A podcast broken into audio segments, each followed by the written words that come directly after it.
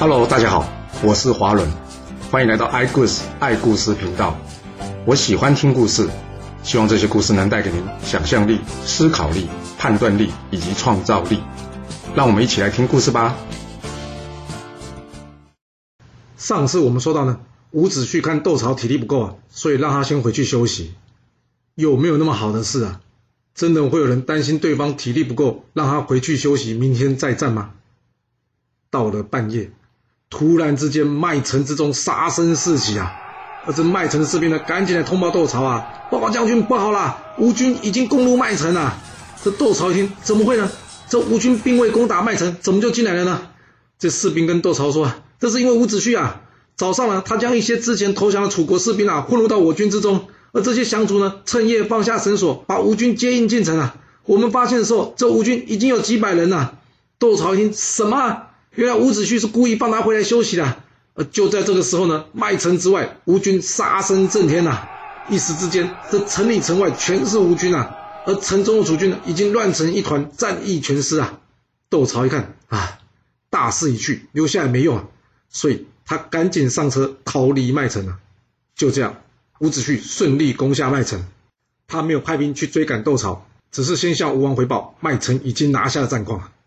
而另外一头，济南城这边，孙武在勘察地形后之后发现，这济南城地势低洼，而且旁边呢刚好有这个张江，所以他立刻下令士兵呢筑起这水坝挡住河水，并且挖出一条长长的壕沟，直接将这张江河水啊灌入到济南城之中。这顿时之间。济南城弥漫着大水，而这守将宋牧呢，还根本不知道发生什么事情，他以为是发生了水灾啊，所以赶紧将济南城居民啊移到这郢都避难。不过由于这水来的又急又大，不只是济南城啊，连郢都都淹水啊。这吴军在孙武的指示下，早就砍好了竹子制成的竹筏，开始攻城了。而这时楚国居民才知道，哇，这不是张江河水泛滥，而是吴军引水攻城啊。这大概也是历史上第一场引水攻击的战争吧。接下来，这吴军大举攻过来啊，这下可是把楚国居民给吓坏啊！没想到这两座大城一下子变成了汪洋一片，而这楚国的有生战力啊，几乎被这孙武一把水一击而溃啊！楚昭王一看，哇，大势已去，赶紧叫这真引故驾船呐，带上他自己呢，还有他的妹妹季敏啊，从西门开城出逃啊。而另外一头，在郢都城上指挥士兵对抗大水的公子杰啊。在听到大王已经出逃消息之后呢，他也只能选择率领百官一同逃出郢都，去追随楚昭王，并且保护他了。他连自己的家人都来不及通知及保护，就直接出城了。这楚王出逃，顿时之间，郢都城内群龙无首，吴军顺利攻进这郢都城。孙武一看，这郢都城终于攻下了，于是他赶紧叫士兵呢，把这水坝掘开，让这张江之水流回去，以免造成不必要的伤亡。之后，他请阖闾进入郢都城，吴楚大战到此正式落幕。吴国一个后齐小国，以少胜多，成功了灭了楚国，成就了历史上第一场以寡击众，而且小的还是主动出击一方的国家存亡之战。但是很可惜啊，因为孙武巧妙的分散楚军，让每次吴楚正面作战时候的兵力呢，都会出现悬殊的状况，所以啊，很多人并未将这场战役啊。列入在以寡击众的战役典范，就像孙武自己所写的《孙子兵法》中所谈到的：“善战者无智明，无勇功。”什么意思啊？就是真正会打仗的人，常常能以必胜的形式啊来获得胜利。所以就算打赢了，别人也不会觉得他有什么奇谋妙计，或者是什么有可歌可泣、勇猛的杀敌故事。当然了，要是将周武王牧野之战算进来，这场应该算是以寡敌众的第二场。不过，因为牧野之战当时呢还不是信史时代，所以我们才会说这是历史上的第一场。那我们接着说吧。吴王阖闾进入楚国宫殿之后，他要做什么呢？他直接宣布告诉大家：这楚国都城是我们的啦，这楚国的财物、楚国女人也都是我们的啦。来来来，这楚王的妃子都留给我，这大臣的妃子就全部留给你们，大家就尽情的享用吧。孙武看到这画面呢，他想要出面阻止。但是众怒难犯呐，大家离家千里，为的就是战胜楚军。现在战胜了，你要大家不要抢，不要乱来，除非带头大王能约束下属啊，要不然这根本不可能的。没错，这吴王不但不约束下属啊，他反而是带头作乱的人呢。这吴王呢，本来还想去抢啊这传说中非常美丽的楚平王的老婆啊，也就是孟莹啊。不过在孟莹宁死不屈之下呢，他才打消这念头。而这蔡国国君、唐国国君呢，则是赶紧找回自己的养子白玉佩、银雕鼠裘以及数双宝马。一时之间呐，这楚国宫殿以及大臣官邸之中啊，金银财宝被大家搬窃一空，这吴军全无纪律，形同野兽一般呐。之后，伍子胥建议吴王阖闾说啊：“大王，这楚国既然灭了，就应该要把他宗庙给全部给拆了。”孙武一听，他马上上前说：“大王不可以啊！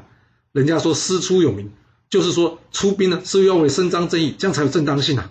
若是我们今天灭了楚国，那正当性在哪里呀？依我之见，楚平王当初废了太子熊建，任用小人残杀忠良，并且对外欺压诸侯，所以呢才会走到今天这个局面。我建议啊，我们应该是让熊建的儿子芈胜呢回国担任楚王，这样一来，楚国人民会同情之前的太子熊建是无辜的。”而转而认同我吴国这次出兵是正义之举，二来呢，米胜也会感激我们，这样我们不管在名义上或是实质上，都可以将此战力最大化，不然恐怕很快就会引来反扑的势力啊！这吴王阖闾还陶醉在胜利的喜悦之中啊，他根本就听不下孙武的建议啊！他跟孙武说：“什么反扑的力量啊？我吴国有你伍子胥覆盖的，谁会是我们对手啊？来啊，传我的命令，将这楚国宗庙给我拆啊！”我倒想看看谁还敢跟我吴国作对。吴王阖闾毁了楚国宗庙之后呢，到了这张华之台大宴群臣啊。唐国蔡国国君因为自己的目的已经达成了，未免国内空虚发生变化，所以先行返国没有参加。大家原先开开心心的在庆祝呢，而这时候伍子胥却痛哭了起来。阖闾一看，哎，大家这么开心，你的仇也报了，你为什么哭起来了？说怎么回事啊？伍子胥跟阖闾说：“大王，这楚国虽灭啊，但是我的仇还没报啊。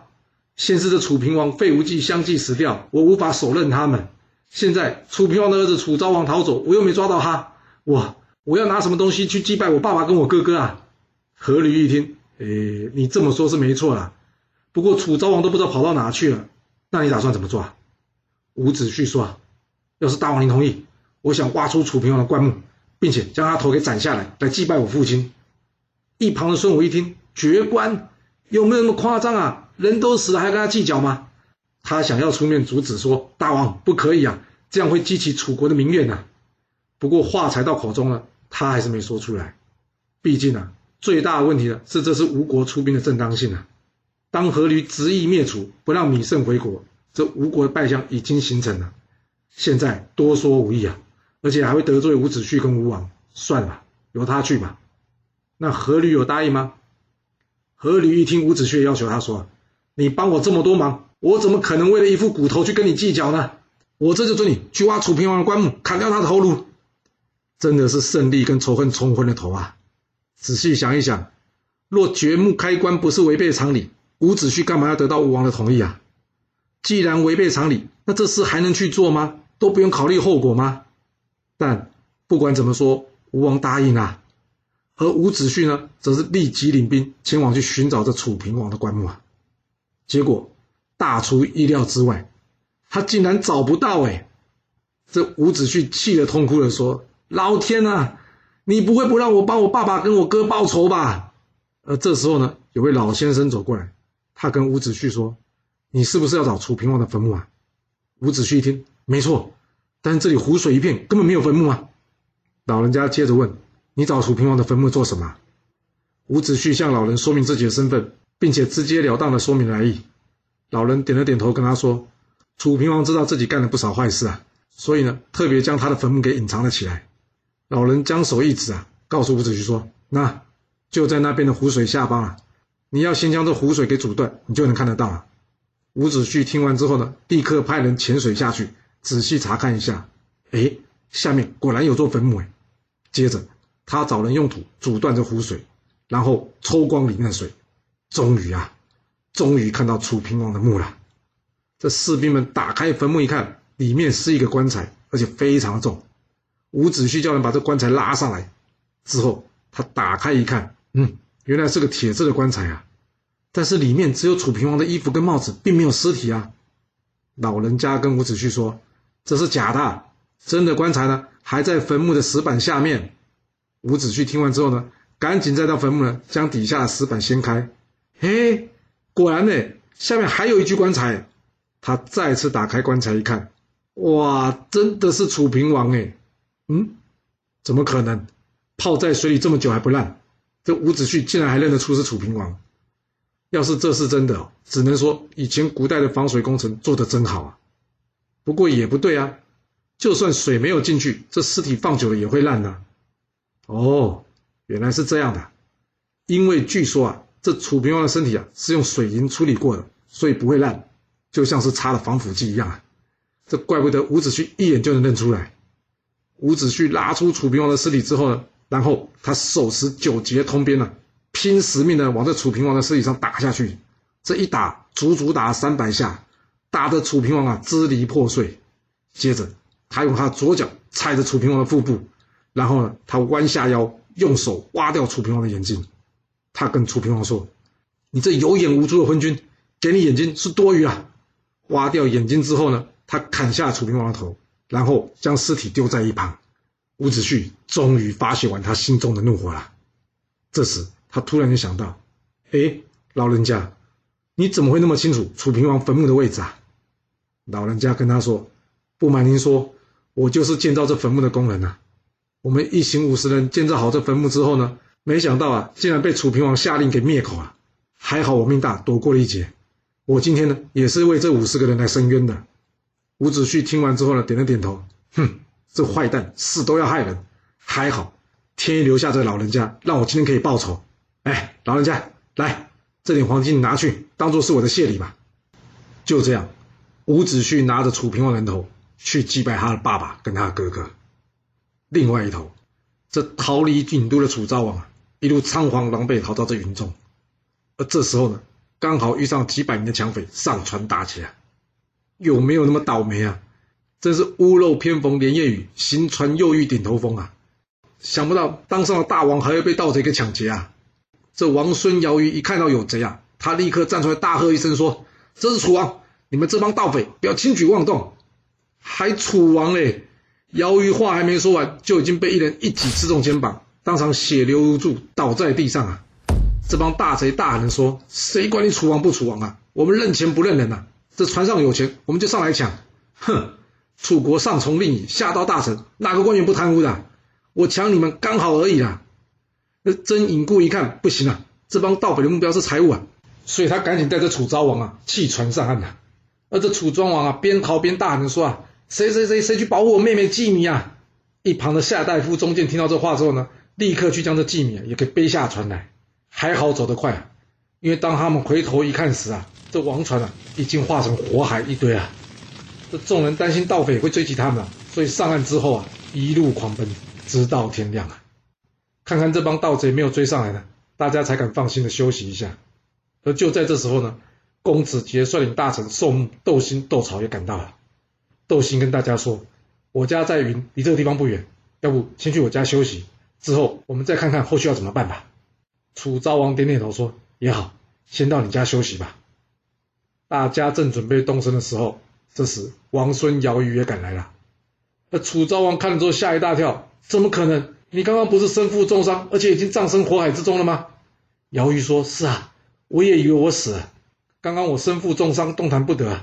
眼看着大火就要烧到我的时候，突然之间呢，有人将我一推，推到了岸上。我在恍惚中有听到啊，这个人说他是孙叔敖，他要我告诉大王说，没事的，吴国不久之后就会退兵的。楚国的国祚还很长，还没有到亡国的时候啊。什么是国祚啊？这国祚就是国家寿命的意思啊。”这姚瑜接着说啊，后来呢，这个人还拿药敷在我伤口，我醒来之后就好了许多，所以才能赶上你们呢。楚昭王一听，对吼，这云中是孙叔敖的故乡哎，孙叔敖又是我楚国出了名的忠臣，嗯，相信我们这次一定能化险为夷的。终于啊，历经千辛万苦，楚昭王等人来到了窦兴的家中，窦兴叫他弟弟窦怀去吩咐下人准备一些吃的东西给大王。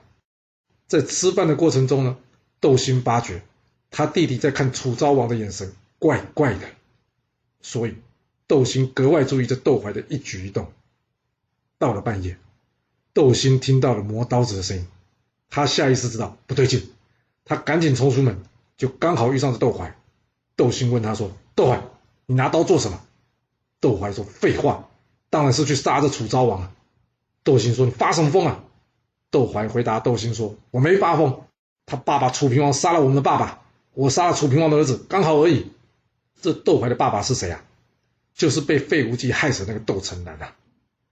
窦兴大骂窦怀说：“楚昭王是我们的国君呢，你这样做就等于弑君，你知道吗？”窦怀回答他说：“还国君呢？王在国中就是国君，现在他连国家都没了，他就是一般人，就是我的仇人。”窦兴接着说：“杀爸的是平王，昭王并没有对不起我们。他知道他爸爸平王做错事之后呢，他不是重新重用我们兄弟吗？窦怀，放下你的刀，要不然。”你是逼我杀你！最后，这窦怀气得转身离去。虽然窦怀没有行凶啊，但这一切呢，都被楚昭王听在耳里。他不希望斗心为难呐，加上留在这里不安全，所以大家在讨论之后，决定改前往这水果啊。而另外一头，原先驻守在这鲁浮江的公子申啊，听到郢都城被攻破，楚昭王逃离啊，他担心百姓会群龙无首，所以他立刻暂时自称为王。并且召集百姓安定民心呐。后来他打听到楚昭王避难到水国，他放弃了他暂时的王位头衔，领着楚国的百姓呢逃离到水国，去跟着楚昭王会合。但来到水国就安全吗？并没有啊，因为这伍子胥呢也听到了楚昭王到水国的消息啊。在得到吴王阖闾的同意之后呢，伍子胥率领一支军队前往水国，准备除掉这个楚昭王啊。来到水国城下，伍子胥先礼后兵，先送一封信给水国，大意就是交出楚昭王，保你们大家没事，还会给你们大片土地，吴隋两国将结为盟邦。随侯一看，糟了，这吴军兵临城下，这该如何是好啊？一旁的公子杰说：“这样吧，我跟大王，也就是楚昭王长得很像，一般人都辨别不出来，就送我出去代替大王吧。”随侯一听，他跟他说。这不一定能行啊！啊，对了，算命找人算一算，可不可行嘛？这卜卦的结果显示啊，这样做并不好，所以随后决定啊，那就拼一拼吧。他直接派人跟伍子胥说：“我们随国与楚国已经好几代都有盟约了，楚王若是来我随国，道义上我是不可能不接待他的。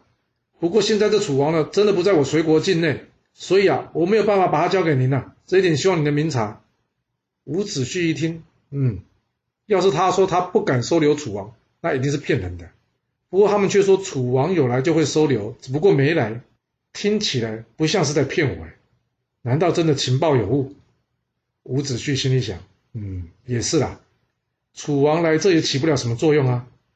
倒是这楚国令尹南瓦逃去了郑国，这楚王会不会也跑去郑国啊？嗯，这郑国当初杀了熊建，还想要除掉我，他们算是与楚国有共同的敌人呐。嗯，很有可能，楚昭王是去郑国了。反正这郑国也算是跟我有仇了。好，传令，大军转向郑国前进。伍子胥率军来到郑国城下，将这郑国团团围住啊。这郑丁公一看，他吓了半死啊。由于这贤臣尤其刚刚过世啊，郑国没有人能帮他出谋策划。这下郑丁公还真是不知道该如何是好啊。他想了想说：“啊，对了，一定是南瓦了。”这南瓦没事逃来我郑国，现在可好，把吴军给引过来啊！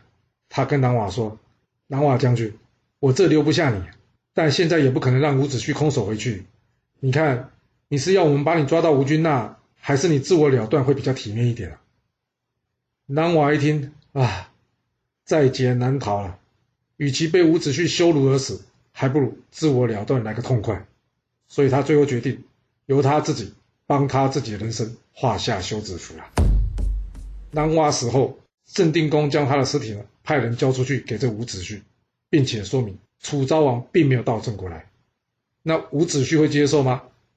并没有啊，因为伍子胥就是来报仇的。杀红了眼的伍子胥呢，这次就是要来灭这郑国，帮着熊建报仇的。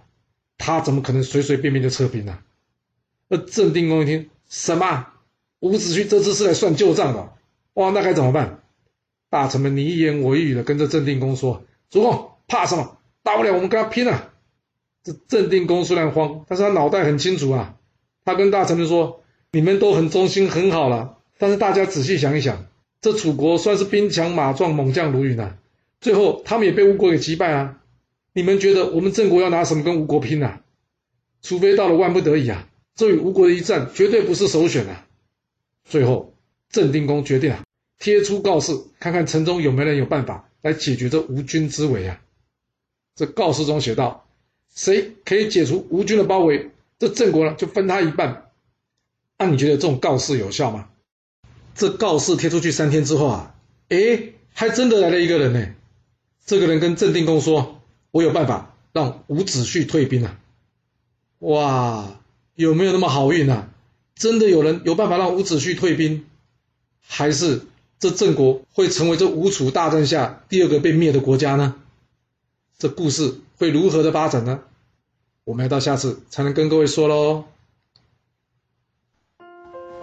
好了，今天就先说到这。若喜欢我的故事，记得动动您的手指，给我五星评价，或是追踪、订阅以及分享哦。当然，也欢迎您留言分享你对这一集的想法，或是你也可以请我喝一杯咖啡或是饮料，让我有持续创作的动力。其实历史就是顶层阶级的生活记录，了解他们的思考方式以及作业模式，才有机会改变您的未来。谢谢您来听我说故事，我们下次再见喽。